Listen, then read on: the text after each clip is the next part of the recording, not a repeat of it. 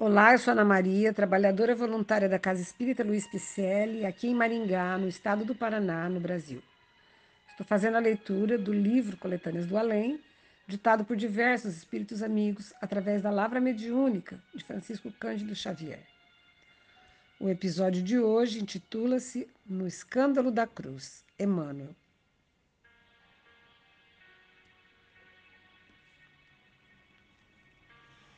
Finda a crucificação, espraiou o mestre o olhar pela turba inconsciente.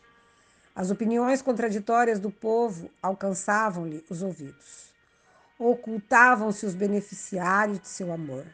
Era constrangido agora a permanecer entre o insulto dos acusadores e o escárnio da multidão. Angustiado, identificava a maioria dos semblantes.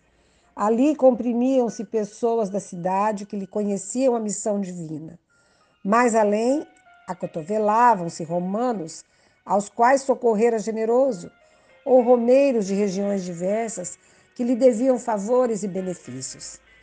Quase todos haviam comparecido à festividade de sua entrada triunfal em Jerusalém, comentando-lhe o feito na ressurreição de Lázaro, ou recordando-lhe entusiasticamente a virtude, a cooperação, o ânimo e serviço.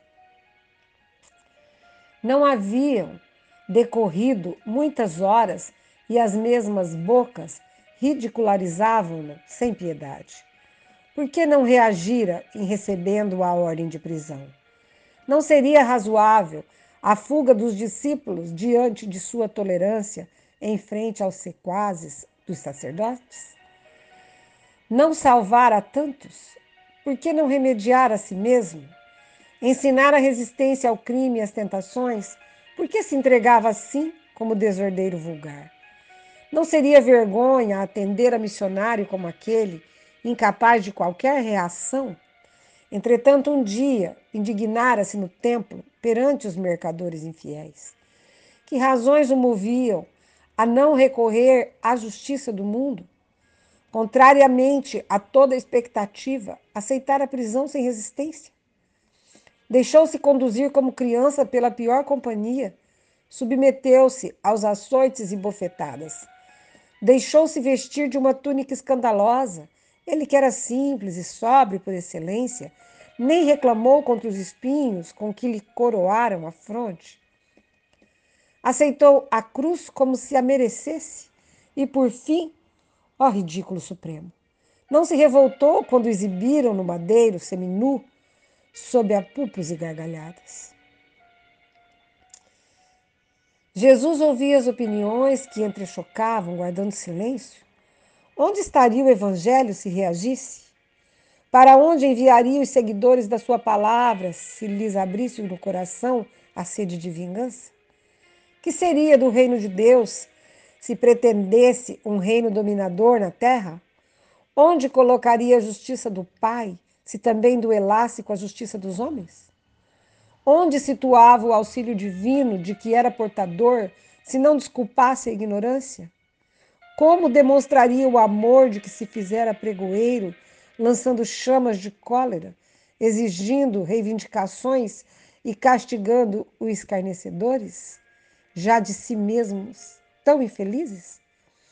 Deveria acusar publicamente os organizadores do escândalo?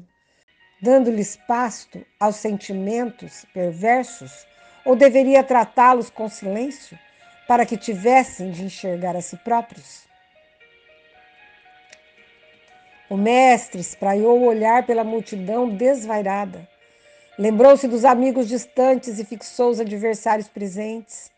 Meditou nas profundas perturbações da hora do, em curso. Considerou as necessidades espirituais de cada homem compreendeu o imperativo da vontade de Deus e, já que era indispensável dizer alguma coisa, movendo os lábios na direção do futuro de sua doutrina, levantou os olhos da terra para os céus e murmurou compassivo: Perdoai-lhes, meu Pai, porque não sabem o que fazem.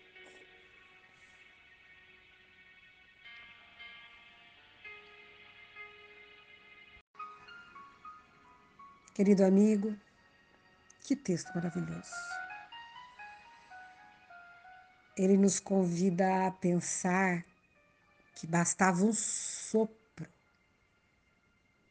do Cristo para acabar com toda aquela cena, para acabar com todo o sofrimento físico e moral que ele estava passando, para destruir as pessoas que tanto ele ajudou e agora riam-se dele. Mas ele optou pelo amor. Optou para fazer o que ele sabia: amar incondicionalmente, olhar com compaixão para aquelas pessoas tão longe da evolução, mas nem por isso menos irmãos dele. E quando disse alguma coisa, foi ainda para pedir ao Pai que nos perdoasse. Sim, que nos perdoasse. Porque certamente muitos de nós estávamos lá, crucificando Cristo. E continuamos até hoje, quando deixamos de seguir o que ele pediu, que é amar. Amar, amar e amar. Vamos pedir ao Pai que Ele nos fortaleça no seu amor, que Ele nos ensine todos os dias a sermos melhores. Agradecemos a sua presença, esperamos que você tenha gostado. Mande um alô nas nossas redes sociais, do Facebook e Instagram, com o nome Celp Picelli. Acesse o nosso site www.celpifipcelli.com.br, onde constam nossas atividades presenciais, endereços e telefones. Receba nosso abraço e muito obrigada pela companhia.